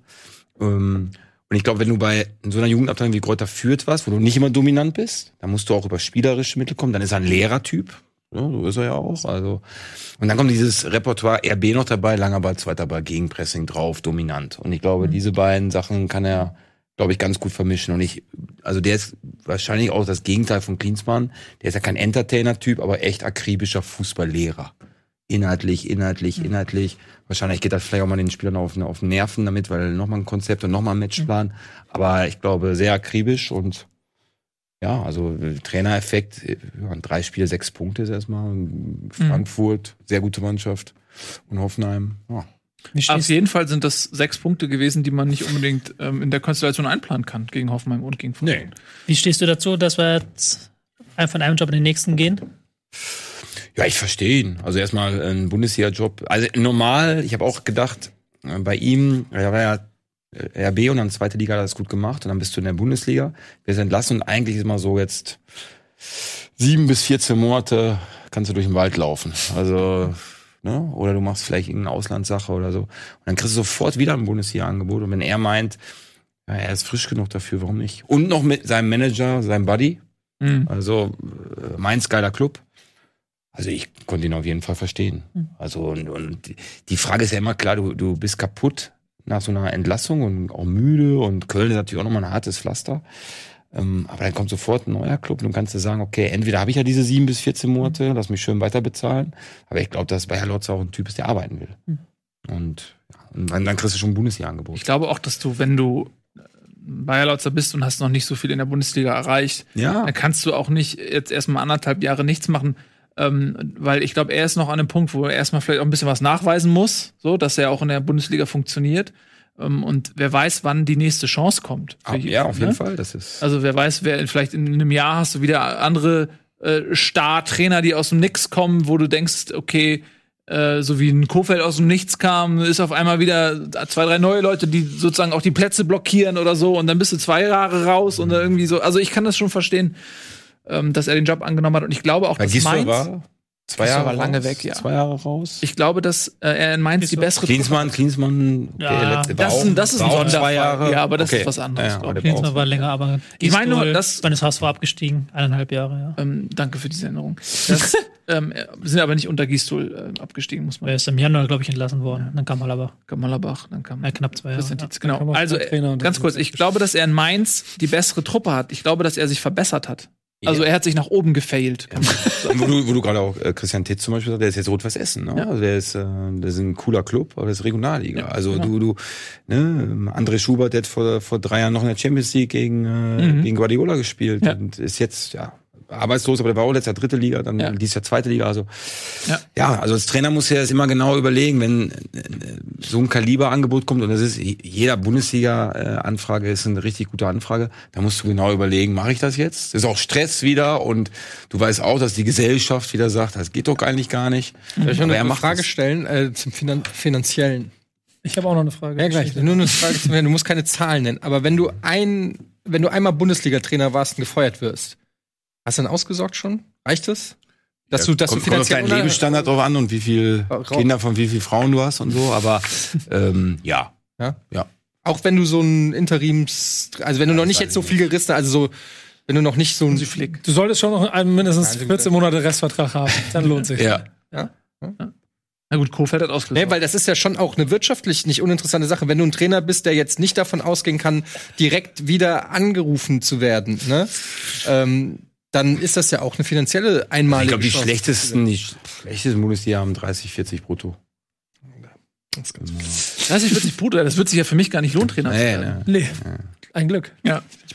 Aber ich möchte mal. Aber Grundgehalt, dann hast du noch den Bonus und dies und das und vielleicht noch einen Privatsponsor oder, ne, ich meine, ich kriege ja hier auch gleich einen Scheck von Tobi. Ja, genau, Ist ja. nicht abgesprochen. Der ist aber von Tobis Check abgeschickt. Genau. Und, reißt er dir ein Also- Stück davon ab, oder Ja. was? und darum siehst du auch, dass viele Trainer, äh, auch, ich glaube auch Markus Gisdol hat ja bestimmt auch Angebote. So, also war ja nicht jetzt zwei Jahre, wo das Telefon komplett still steht. Aber ja, erstmal kriegst du dein Gehalt weiter. Dann bist du vielleicht auch ausgelaugt. Ne? Der hat Aber, natürlich. aber da will ich eine Frage stellen. ja. Guck mal, wenn du dann Bayer-Lautzer bist, Ja. dann kommst du von Köln und äh, wenn man sich das nochmal halbwegs angeguckt hat und vorstellen kann, durch was für eine Hölle der da durchgegangen ist und der hat neun Tage Zeit, was für eine Rede hält der dann am ersten Tag in Mainz, wenn vor allen Dingen auch theoretisch seine ganzen Spieler sicher ähm, bei den Kollegen von der Zone gab es eine Köln 24/7-Doku, da konntest du dir die komplette Antrittsrede von Bayer Lauter beim 1. FC Köln Der hat einfach abgespielt. Ehrlich? Ja, also in der da- Kabine. ja, die waren in der Kabine. Seine Antrittsrede da in, in, diesem, in diesem Besprechungsraum. So. Wie hat er angefangen? Weiß Weil, ich jetzt die, nicht. weil ein Psychologe sagt immer zu mir, 30 Sekunden, die ersten 30 Sekunden der Rede, die, die, da merken Spieler. Ja, und das war auch, es war Aber so einer diese ist- freundliche und wir gemeinsam und so. Okay. Und jetzt stelle ich mir das vor, du bist Spieler von Mainz und bist ja Profi, klar, und du willst auch deinen eigenen Job sichern, so. Aber ob ich mich da hinsetze und denke mir, genau, Junge, das habe ich alles, habe ich mir alles vor für vier Wochen in dieser, in dieser Doku über den 1. FC Köln angeguckt, jetzt sagst du mir genau das Gleiche. Ja, aber Spieler sind doch genauso. Ja, die machen oder? einmal Wappen hier, küssen, dann sind sie sechs Monate später doch wieder woanders. Du bist ein Wandervogel als Trainer und Spieler. Das Aber halt das würde ja bedeuten, dass das gar nicht so viel Effekt hat. Es geht eigentlich nur darum, dass er sie. Ja, wie er es rübergebracht hat. Also ich glaube, wenn ich das jetzt gewesen wäre, ich hätte wahrscheinlich mich selber ein bisschen verarscht, also auch ein bisschen so auf lustig gemacht Ja. und dann vielleicht die Freundschaft zu, zu rufen. Und ähm, ja Um und, und, und, und auch nochmal Mainz und die Mannschaft, dass das, das, äh, ja, dass, dass er die Mannschaft auch gut Um findet. gleich klar Ich zu war machen, so. arbeitslos, aber Schröder hat mich gerufen. Hätte man zum Beispiel. So, ich habe gedacht, ich, lau ich laufe jetzt im, im fränkischen Wald ein bisschen oder ich komme zu euch. Oder kommst du uns? So, und dann sagt der Spieler, Er hat, den- er, hat den, er hat den Witz nicht verstanden. Nee, ist nicht schlimm. Hauptsache ein, zwei er Leute. nicht verstanden. Das ist überhaupt nicht schlimm. Ist Aber hier- wir machen ein bisschen Nee, Werbung und dann unterbrechen wir diesen awkward Moment und ich erkläre in der Werbepause den tollen Gag nochmal und dann sehen wir uns gleich in Kürze wieder und dann ähm, äh, lederst du mal hier ein bisschen los. Ne? So, bis gleich.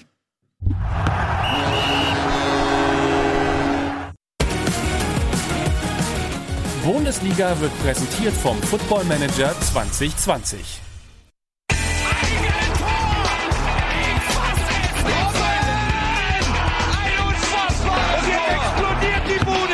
Kritisiert mir denn nicht zu viel. Das ist ein guter Mann.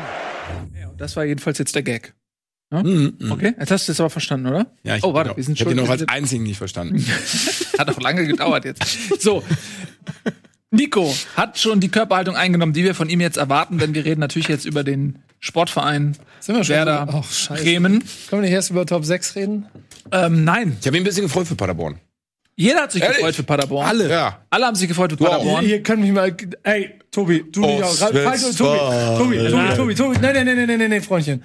Fallen wir nicht in den, fallen wir nicht in den Rücken jetzt hier. Naja, okay, ich habe eigentlich 0-0 wäre das leistungsgerechte Ergebnis gewesen, aber Aber klar, kein Abseits. Klar, reguläres Tor, ohne Frage. Brauchen wir gar nicht drüber reden. Die Frage war, ist eher so, ob irgendwann die Spieler irritiert werden durch die gehobene Fahne. ähm, wie- So, aber es ist, solange der Schiri nicht pfeift, ist kein Abseits. Mich würde mal interessieren, ob wer, wer, wer, wer lässt den abprallen?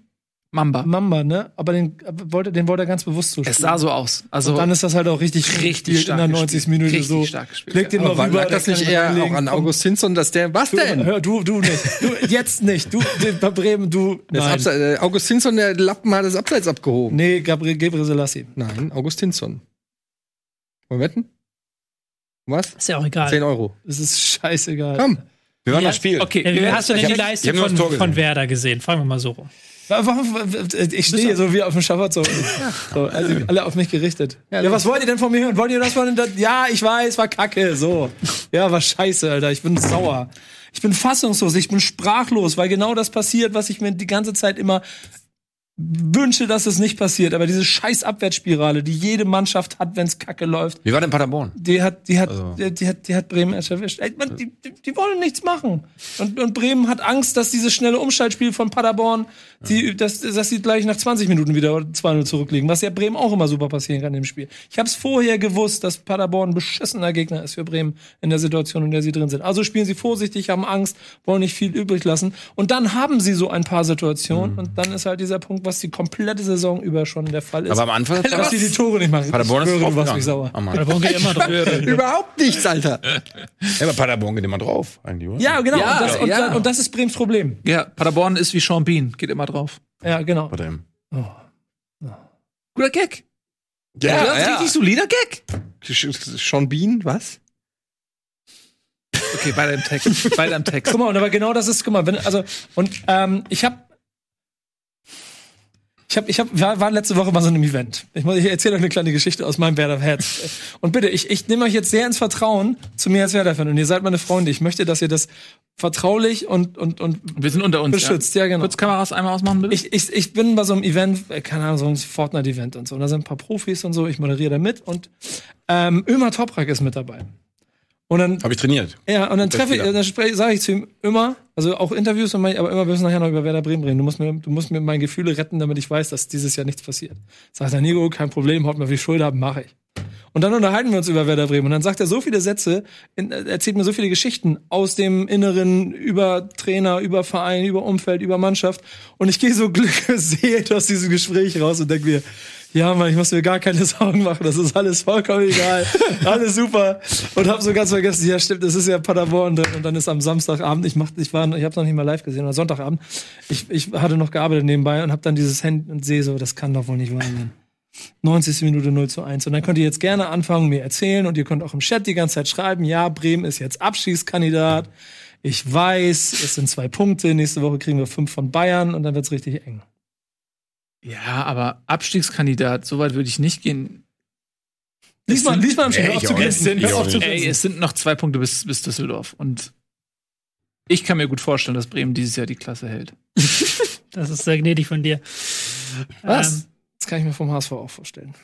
Weißt du, immer wenn ich irgendwas sage, irgendwas mit dem HSV. Ich sehe das. Du musst, ich weiß, ich sehe. Du tu nicht so. Ich sehe. Du musst nicht ich mal seh irgendwas das, sagen. Ich sehe das Sag doch einfach, vorher. pass auf, mach dir doch einfach so ein, so ein Schild, wo da schreibst du einfach HSV rauf. Und sobald ich irgendwie, sobald ich irgendwas mit Bremen sage, hältst du einfach nur das Schild hoch. HSV, aber HSV. Aber Werder Bremen will immer so ein bisschen den Giftbecher ganz austrinken und dann kommen sie wieder, ne? Also Ja, ich habe immer das Gefühl, dass die immer so eine Serie und dann auf einmal Aber hey, das, mal. da haben die Bock irgendwie drauf und dann puff, Ich- aus ich der dir Krise. mal- Ich stelle dir mal eine Frage dazu. Ähm, also, du als Trainer, hättest du wie Kofeld, stell, hör auf, hättest du wie Kofeld am Anfang der Saison gesagt, wenn du siehst, deine Mannschaft, okay, ich habe Füllkrug im Sturm, ich habe eine super eingespielte Innenverteidigung, ich hole mir immer Toprak, dann habe ich zwei richtig solide Außenverteidiger und hab stehe in der Mitte und vorne, ich habe ich hab Osako, ich habe ich habe ich habe Rashica, ich habe Eggestein, ich habe Klaassen. So. dann stehst du da und du bist voll überzeugt von dieser Mannschaft. Hättest du auch gesagt, obwohl du weißt, okay, wir sind irgendwo wahrscheinlich Top 10 vielleicht. Hättest du gesagt, ich will nach Europa? Nee. Warum nicht? Weil er ein guter Trainer ist. Nee, weil, nein, weil ich. Freundchen, reiß dich, Nein, reiß dich Kobel ist ja auch, ist ja auch ein guter Trainer. Also, ja, super. Aber, ähm, Kannst du mal, Nee, kannst ich du als einziger Experte hier, wenn der mir schon an den Rücken will, kannst du wenigstens mal ein bisschen Kofeld hier retten? Ja, ich, ich finde, weil die Bundesliga dermaßen ausgeglichen ist und, und auf Understatement erstmal zu machen, aber Florian Kohfeldt ist natürlich auch unheimlich gehypt worden und das ist immer die Frage, wie du dich selber deinen eigenen Hype, Hypeballer. nee, aber, nein, aber wie du deinen eigenen Hype da umbringen kannst. Und ich glaube, Mhm.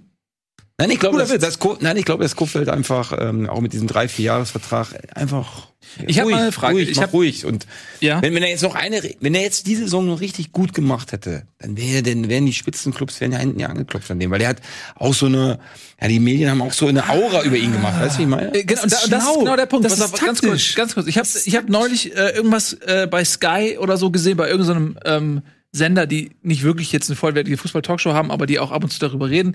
Und die, äh, die haben über Kofeld so geredet, als wenn für den Bremen nur eine Zwischenstation sein Ja, kann. ja. Und ich frage mich in der Situation, wo eine Mannschaft, trotz vieler Verletzte und so weiter, aber wo eine Mannschaft sportlich wirklich kriselt, in dem Moment den Trainer aus diesem Krisenkonstrukt herauszunehmen und den so rauszustellen und zu sagen, ey, der ist so gut, der wird in zwei Jahren nicht mehr in Bremen Trainer sein. Und zwar nicht, weil die Mannschaft schlecht spielt, sondern weil er einfach zu gut für diese, für Das diese war Bremer- Willy Lemke, der das gesagt hat. Da muss man Ja, nee, nicht nur, da waren, glaube ich, ein, zwei Leute, da die auch kotzen, diesen- auch, da kotzen auch Spieler. Ja, und ich meine, das so- ist doch, passt doch dann nicht zusammen, oder?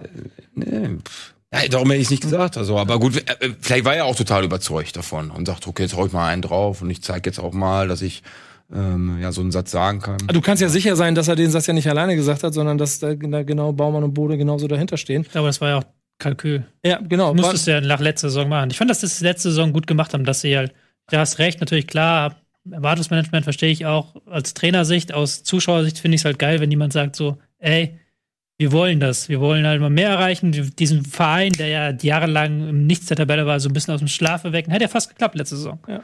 Und jetzt im Sommer ist halt scheiße, wenn du halt die komplette Mannschaft immer verletzt ist. Und jetzt zum ersten wieder Moisander Velkovic in der Abwehr gespielt, das hat halt null Abstimmung. Weil du Bremen- halt immer jemanden ersetzen musst, immer wieder jemanden neu reinbringen musst. Und ich, ich, ich, möchte eine Information nur geben, und ich, das- ich, da, da reden die ja selber nicht drüber.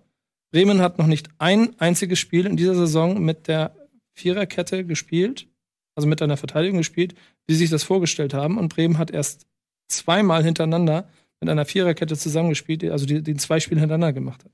Hm. Und dann sind wir bei dem Punkt, dass Bremen irgendwo an der Grenze zu Ja, aber viele Verletzungen, ist das für dich Glück oder auch schlechte Trainerqualität? Ja, das ist halt die. Frage. Das Das ist ist, ja halt die Frage. Weil es sind viele Muskelverletzungen. Und ich weiß nicht, woran das liegt. Es kann sein, dass da. Ich möchte mal klar machen, ich halte nach wie vor sehr viel von Kofeld, aber ich habe auch das Gefühl, dass A, Hype ein Problem sein kann, dass B, aber auch die zu große, die große Anforderung an das ganze Team zu viel sein kann. Vielleicht will er auch manchmal zu viel. Und jetzt hat er halt eine richtig fette Krise vor der Brust.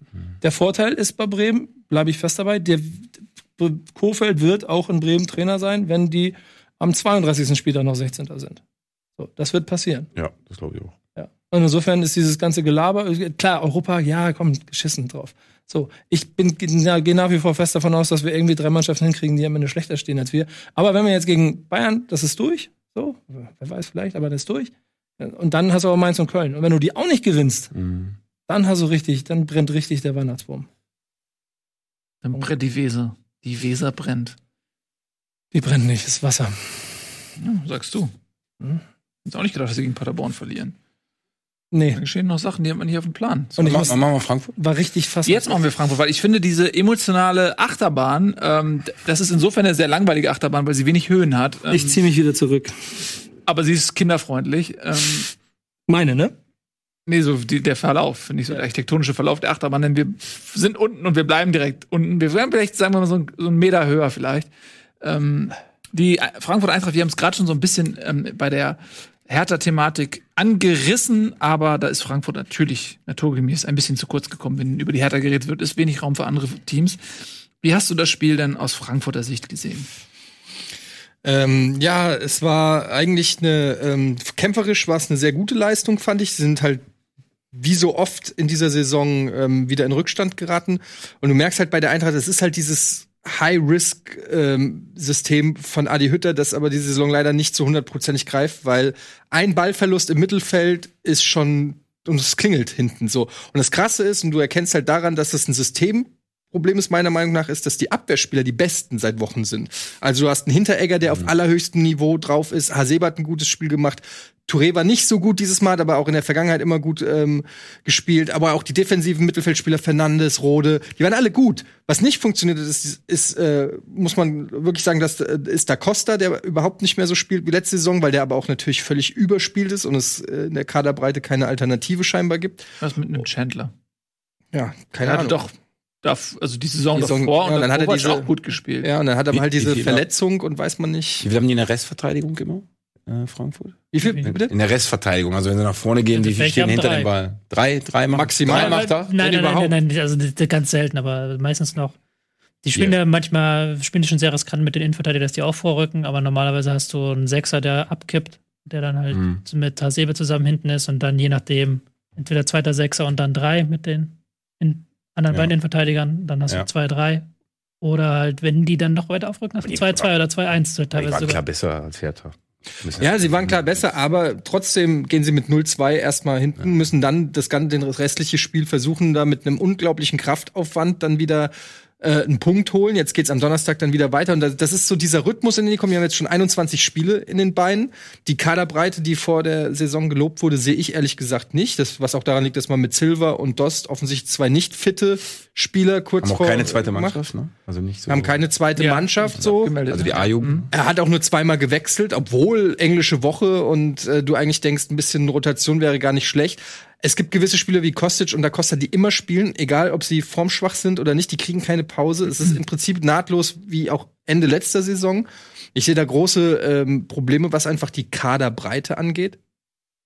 Und einfach das System. Ich check's halt nicht so ganz. Es gibt auch keinen Plan B unter Hütter. Also es gibt auch, ich habe ihn, er, er, schaltet dann auch nicht, er macht, er macht nichts anderes. Er verlässt sich 100% auf dieses, wenn du willst, 3-5-2. Das wird durchgezogen.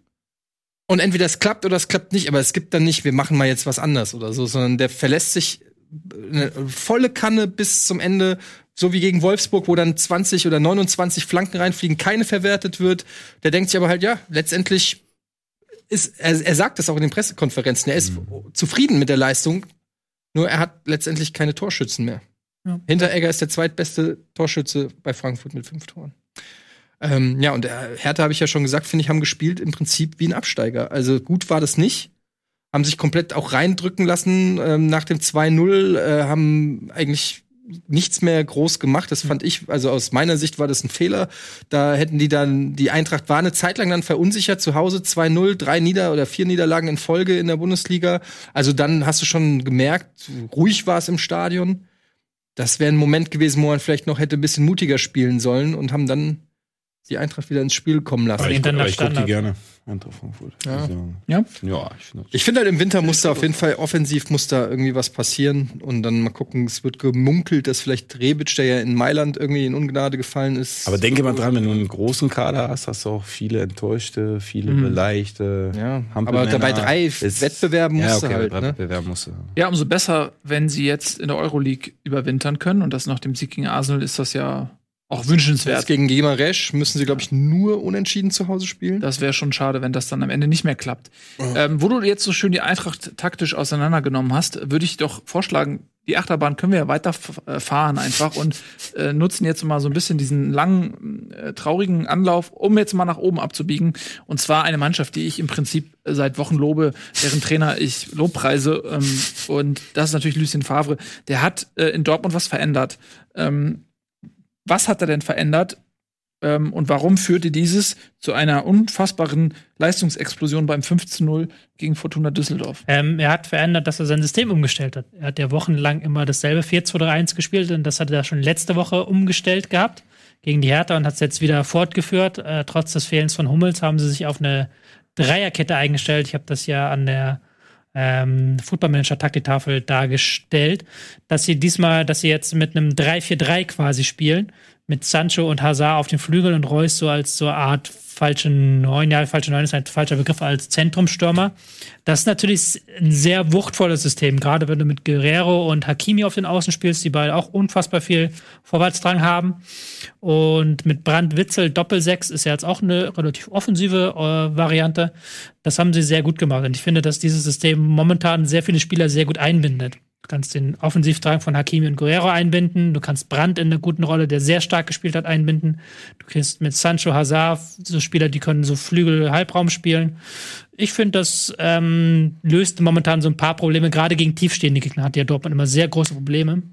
Aber in welchem Raum stand Julian Brandt da immer? Er stand ja nicht auf die Sechs. Ja. Julian Brandt hat Achter gespielt. Okay. Also der, war- der war schon dann ähm, gegen den Ball Doppelsechs mit Witzel. Das, Wird ja so weitergehen, taktisch wahrscheinlich. Ne? das kannst, du, gegen- kannst du gegen Düsseldorf natürlich machen. Ich weiß nicht, ob du das in der Champions League auch machen kannst. sagen. Aber es wird taktisch jetzt so weitergehen, ne? nur mit dem Fakt, dass Witzel jetzt einfach nicht mehr dabei ist. Jetzt spielen sie gegen Leipzig, glaube ich. Also ich weiß nicht, ob das dann, ob das sich wieder traut mit Witzel. Witzel ist äh, verletzt. Witzel ist Verletzt. raus, stimmt, der hat sich verletzt und ähm, Delaney fehlt auch und dann kannst du schwer mit Brand da spielen in diesem Raum, theoretisch. Julian. Ich weiß es nicht. Du kannst natürlich, wenn der- Düsseldorf hat sich nur hinten reingestellt, das ganze Spiel hat er gehofft, dass sie möglichst lange die Null halten können. Haben sie nicht gemacht und dann sind irgendwo die Dämme gebrochen, weil Dortmund dann die Räume zum Kontern hat gefunden. Und ähm, das ist das Problem, das haben wir in Dortmund, Dortmund diese Saison immer wieder gesagt. Die haben, außer jetzt klammern wir mal dieses unsägliche Bayern-Spiel aus, die haben halt gegen Union verloren, die haben gegen Köln nicht geil gespielt, die haben, ähm, gegen wen haben sie noch verloren? Ich habe es gerade nicht im Kopf, aber die haben gegen diese ganzen Teams von weiter unten haben sie nicht gut ausgesehen. Und jetzt haben sie mal gegen Hertha und gegen ähm, Düsseldorf zwei gegen zwei Abschiedskandidaten gewonnen. Das ist in dieser Situation erstmal relativ viel wert, weil das ihr Problem war. Und da sehe ich halt schon dieses System zumindestens und sei es nur Plan B für diese Spiele eben, einen wichtigen, äh, eine wichtige Veränderung. Ja, und die Spieler wollen dann auch mal eine Veränderung. Ne? Du kannst ja, immer, pff, kannst ja immer labern, ja, jetzt äh, sich genauso den Hintern aufreißen wie gegen Bayern München. Nur wenn du Julian Brandt auf die Sechs stellst, dann zuckt auch jeder Spieler und sagt, okay, das ist immer, jetzt ist mal richtig offensiv. Ja, das kannst du auch an Reus Kommentaren, der diese Saison sehr offenherzig mit seinen Kommentaren ist, der auch gesagt hat, er findet das geil, dass sie jetzt mal früher stören, dass sie mal offensiveres Spiel spielen, das passt zu ihnen, da haben sie Bock drauf, die Spieler. Mhm. Aber kann man ja auch sagen, Trainerdebatte ganz gut. Ähm, Wir warten immer ab, wie es jetzt dann gegen Leipzig aussieht, wenn sie ohne Witzel und Delaney. Es kann natürlich dann wieder in die andere Ebene gehen. Du musst ja eine Balan- Balance finden. Und die Balance, wenn die dann zu offensiv wiederum ist und du gegen Leipzig spielst, da kannst du dann schon wieder in die Falle reinlaufen. Das stimmt, aber wenn man überlegt, vor zwei, drei Wochen haben wir schon die Trainerkandidaten hier ähm, durchdiskutiert. Ich glaube, die, die, die Schublade ist jetzt erstmal wieder zu. Das heißt nicht für immer und nicht für ewig vermutlich. Äh, dafür ist einfach auch das Verhältnis Favre Dortmund irgendwie nicht so richtig hundertprozentig aber Ergebnisse stimmen, Fußball ist auch erstmal okay, es gibt jetzt also da nicht akuten Han- Handlungsbedarf. Es gibt halt, es ist halt ein Kritikpunkt so ein bisschen weggenommen, aber jetzt lass sie mal gegen Slavia Prag verlieren, lass sie mal gegen Leipzig 3-0 oder so verlieren. Erst Mainz, haben wir dann es- Leipzig. Hm? Erst Mainz, dann Leipzig. Erst Mainz, dann Leipzig, okay, dann lass sie, aber trotzdem, es kann doch trotzdem immer noch was passieren in die Richtung. Du weißt es ja nie. Ja, Das das halt- ist bei Dortmund ja äh, auch so ein Auf und Ab. Ne? Man denkt, dann machen sie ein, zwei gute Spiele, man denkt, alter Schwede, und dann äh, wieder unerklärlich so zwei äh, Kackspiele. Und ähm, man kann sich nicht darauf verlassen, dass das ein Befreiungsschlag war jetzt. Ja, und dieses Jahr strauchelt Bayern. Ne? Das ist so. Ja, das ist haben- das Ich glaube, das, das ja. ärgert die, die Bosse richtig. Das glaube ich nicht, die Fans glaube ich auch. Ja. Denn dieses Jahr wäre wirklich die Meisterschaft äh, drinne für viele Was Beteiligte. haltet ihr von ähm, Jakob Brun Larsen? Was ist mit dem? Der spielt nicht mehr. Der wird wechseln. Wohin? Weiß ich nicht, aber ich habe ihn bei Kickbase deswegen, weil ich weiß, dass er wechseln wird. Wir sind dran. Wäre das nicht einer für die Eintracht? Ja, das ist ja einer für den ha Linke Seite als so äh, hinter Kostic so ein Ja, bisschen. sicher. Ich weiß nicht, ob er das macht. Warum nicht? Spielzeit. Will Ja. spielen, ja. Ja Kostic selber. ist dann gesagt. nicht- er Immer. Kostet ist der wichtigste Spieler gefühlt bei der Eintracht, der jeden Ball Der bekommt. Kostic nicht weg. Ah, okay, das ist hol, dir, hol, hol dir lieber Götze. Ja, ruf ihn an. Genau. Ähm, ja, und Düsseldorf hast ja, muss man gar nicht so viel sagen, ist natürlich ganz klar äh, individuell unterlegen. Und wenn du dann gegen Dortmund einmal ähm, hinten liegst, dann kannst du auch mal schnell unter die Ja. Räder kommen, unter diesen Voraussetzungen. Düsseldorf läuft unter Radar bei uns, muss ich auch gestehen. Gucke ich nicht viel, aber ich habe nicht, ich weiß, wenn Hennings nicht ins Spiel kommt, dann weiß ich nicht, was die machen. Ja. Hennings hat ja zehn Tore von wie viel 15 oder so, die sie geschossen haben, das ist schon ziemlich extrem. Mhm. Das stimmt. Er hat ein paar mehr geschossen. Der Der hat, hat. er ja. hat eine relativ. Was war letztes Jahr der Unterschied? Was fandst du? Fortuna war letztes Jahr richtig. Im Letztes Jahr hatten sie Stöger, jetzt hatten Luke Barker, hatten sie viel mehr. Tempo. Rahman, die hatten Ja. das Tempo fehlt jetzt diese Saison so ein bisschen. Und äh, Das Überraschungsmoment vielleicht auch. Ne? Das zweite Jahr als Aufsteiger ist ja ähm, historisch bedingt immer schon schwierig gewesen. Ja, ich weiß, ich habe eben auch einen scheuen Blick zum Schwein geworfen, aber ist ja irgendwann vielleicht auch was dran. Ich würde ganz gern noch über ein Spitzenspiel sprechen, das wir außen vor gelassen haben. Und das ist Leverkusen gegen Schalke. Das war ein sehr interessantes Spiel. Leverkusen wieder einen Top-Gegner geschlagen nach den Bayern, jetzt auch Schalke. Das ist ja eine, eine Eigenschaft gewesen, die ihnen in den letzten Jahren so ein bisschen abhanden gekommen war, dass sie eben in diesen Duellen gegen Gegner auf Augenhöhe oder welche noch ein Stück drüber nicht gut gepunktet hatten. Und jetzt, wie gesagt, zwei Siege gegen Konkurrenten da oben ähm, Hm. nacheinander. Und das war von Leverkusen wirklich ein gutes Spiel. Ja, Schalke kam am Ende noch mal ran, dann direkt nach dem 2 zu 0 das 2 zu 1 und hat dann noch mal ein bisschen gedrückt. Aber ansonsten war es ein verdienter Sieg für Leverkusen. Ja. Das ist auch diese Umstellung auf 4 2 3 1, was die gemacht haben vor ein paar Wochen, zahlt sich aus im Sinne von defensiver Stabilität. Wir haben ja immer darüber geredet, dass sie gegen Top-Teams schlecht aussehen. Und jetzt haben sie aber gegen Schalke gewonnen, die auch defensiv sehr stark sind. Das war schon ein Mhm. Ausrufezeichen, auch wie sie dominant sie aufgetreten sind. Mhm. Fand ich stark. Also Ja. gerade nach vorne, ähm, auch wenn man sich das 2-0 anguckt, da war so schön Zug und Dynamik drinne. Ähm, das hat mir richtig gut gefallen. Das, da, das ist genau das, was mir zum Beispiel bei der Eintracht bei dem Spiel manchmal fehlt. Da, da dieser Tick. Aber das ist natürlich auch eine Selbstbewusstseinsfrage oder so. Das mache ich den jetzt, mache ich den nicht. Und die haben einfach so, so fast schon instinktiv den Ball nach vorne und es hat alles wie am Schnürchen natürlich dann auch geklappt. Das War Peter Bus schön. äh, Ja. Fußball. Einfach nach Der unheimlich nach, Mhm. den nur nach vorne denkt. Was ich sehr Wenn es dann klappt, wenn es dann klappt, sieht's halt auch oft schön aus. Ja. Mhm. Also wenn er gewinnt, glaube ich, gewinnt er auch spektakulär. Ne? Ja. Also Der gewinnt nicht so ein Dreckspiel oder so. Nee, nee. Ja, und jetzt muss man sagen, nicht nur in der Bundesliga, auch in der Champions League, die letzten beiden Spiele gewonnen. Also die sind ähm, momentan in einer guten Phase und haben jetzt ja auch in der Woche noch, spielen, ich weiß nicht, spielen sie morgen sogar, glaube ich schon. Die haben auch ne? Qualität, ne? Äh, Volland, Mittwoch? Volland verletzt oder was war der? Nee, der hat einfach hinten, Alario hat mal den Vorzug Und bekommen. bringst du ne? Alario. Und macht zwei Tore, Ja. so, ja. Das, So. ja. Hast Ja. Bailey noch dabei. Also, Havertz ist auch wieder da, der war ja, auch genau, verletzt eine stimmt. Weile. Ja, der ist ne? ganz wichtig. Ja, Volland ist ja eingewechselt worden und hat dann auch noch entscheidend äh, mitgeholfen am, am 2-0. Also der ist eine, schon in einer guten Form. ja, also- Volland ist auf jeden Fall. Und aber Havertz wieder da und überhaupt, wenn du dir so anguckst, die Offensive ist schon, dann, also wohl dem, der dann noch irgendwie in der 60. Diaby, Amiri, Volland Ja. einwechseln kann, ist schon auch. Es ist aber schon interessant, dass halt Amiri dem hierbei so gar keine Rolle mehr spielen. Also was heißt gar keine Rolle, aber die wurden ein bisschen aus der ersten Elf verdrängt. Und Aber jetzt hast du mit Aranguiz. verletzt? Weil der war Nee, gar nicht, nee, nee. Ah, der- die spielen halt mit Aranguiz Baumgartlinger, was defensiv das- einfach das drei auch. Nummern besser Bei dem, bei dem funktioniert. Fußball. Ja. Also haben sie lange nicht gemacht. Fall. Haben sie link, ja, ihr langeres jeden Fall, aber haben sie lange nicht gemacht, so eine stabile Doppelsechs, auf die sie jetzt setzen. Mhm. Schon so eine leichte Abweichung von der Peter Boss-Norm. Ja, dann äh, haben wir noch Leipzig gegen Hoffenheim, was ja eigentlich auch eine ganz prominente Paarung ist, zumindest auf sportlicher Ebene. 3 zu 1, das ging doch dann klar nach Leipzig und Hoffenheim ist dann auch so ein bisschen ähnlich wie in Dortmund, so eine Sinuskurve. Äh, lange unter den Erwartungen performt, dann auf einmal, was ich, vier, fünf Spiele richtig gut äh, ge- und jetzt wieder. Das ist das dritte Spiel in Folge oder was, was sie da verloren haben. Ähm, auch schwer zu erklären, oder? Ich glaube, du am Ende rennst du autom wirst automatisch erstmal von Leipzig überrannt gerade. Das merkst du jedes Mal. Schnelle, Mann. schnelle frühe Tore. Ja. Brutal. N- Ja. Timo Ja, Werner, in Topform. Timo Werner in Form seines Lebens. Sabitzer Ja. macht viel Tore. Forsberg. Also das ist im Moment ist das alles viel zu gut davon. Ich Ja. weiß, ähm, also der, der Dortmund gegen Leipzig, das wird ein ganz spannender Messungsgrad. Aber Ja. vorher, ich weiß nicht, wie gegen wie Leipzig spielt, aber also die sind für mich im Moment dann auch der heißeste Kandidat für den Mai und den Balkon. Ja, also wenn sie das jetzt wirklich ähm, aufrechterhalten können, Und- dann muss man sagen, dass der Mathe-Schitz hat ja vor ein paar Jahren noch gesagt, er hat keinen Bock jetzt hier er- erst irgendwie in fünf Jahren Meister zu werden. Da hat man noch gedacht, so ja, alles klar. Was sind denn deine Ambitionen jetzt? Und äh, Er hat ja mit Uli Hoeneß gewettet, dass Leipzig innerhalb der nächsten drei Jahren Meister wird. Warte mal, worum sie gewettet haben. weiß Wurst? Um ein Bier. Passt. Denkt man sich, ja gut. Ich hab Der zuerst- Mateschitz hat ein bisschen mehr. Ich habe hab 2012, war ich bei, war ich U23-Trainer bei Red Bull Mhm. Salzburg. Da habe ich mit Mateschitz im, mit der Zigarrenlounge wir ein bisschen diskutiert und der sagte, in fünf Jahren Herr Überler, Red Bull Leipzig oder Leipzig, Mhm. Rasenball, Sportvereinigung, äh, in fünf Jahren Champions League. Das Aber war geschafft. 2012, da waren, waren die noch in der Regionalliga? Regionalliga, dritte ja, Liga? Auf jeden Fall, klar. Zorniger Müssen sie, ja, müssen sie ja noch, ja. Ja. Also war ganz klar. Also auch gar nicht. überhaupt was hast du, Liga. hast du gedacht, so genau, alter Mann? Oder hast du gedacht, okay, Nein, ich habe also in Salzburg war ja schon auch der Reichtum zu sehen. Also Mhm. du, du wusstest, das geht ab, aber wenn dir einer Regionalliga-Club in fünf Jahren Bundesliga und ja, also Champions League, nicht Bundesliga. Bundesliga würde ich vielleicht noch sagen, okay, war ja Hoffenheim so ein bisschen das Vorbild sogar, der sie auch mit viel Geld gestemmt haben. Ähm, ja, ich habe nicht gedacht, hm, genau, aber ich habe schon gedacht, puh, da hast du was vor.